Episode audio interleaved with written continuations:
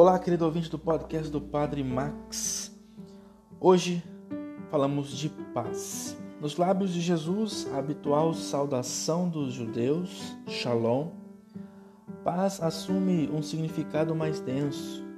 Não é um mero augúrio, ele dá verdadeiramente a paz. Não uma paz qualquer, mas a sua paz já no Antigo Testamento, a paz tinha um significado mais denso do que lhe dão em geral as línguas ocidentais.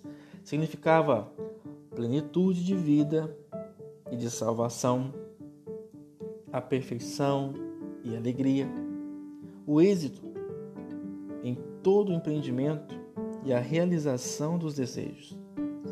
Na história da salvação, ela assumia um profundo sentido religioso. Significava a realização das esperanças messiânicas, o resultado da aliança entre Deus e seu povo, a conquista definitiva de uma comunhão sem fim entre eles. Componente essencial e bem supremo da paz era a presença de Deus no meio de seu povo. Portanto, os apóstolos não devem perturbar-se se Jesus lhes fala de partida, porque está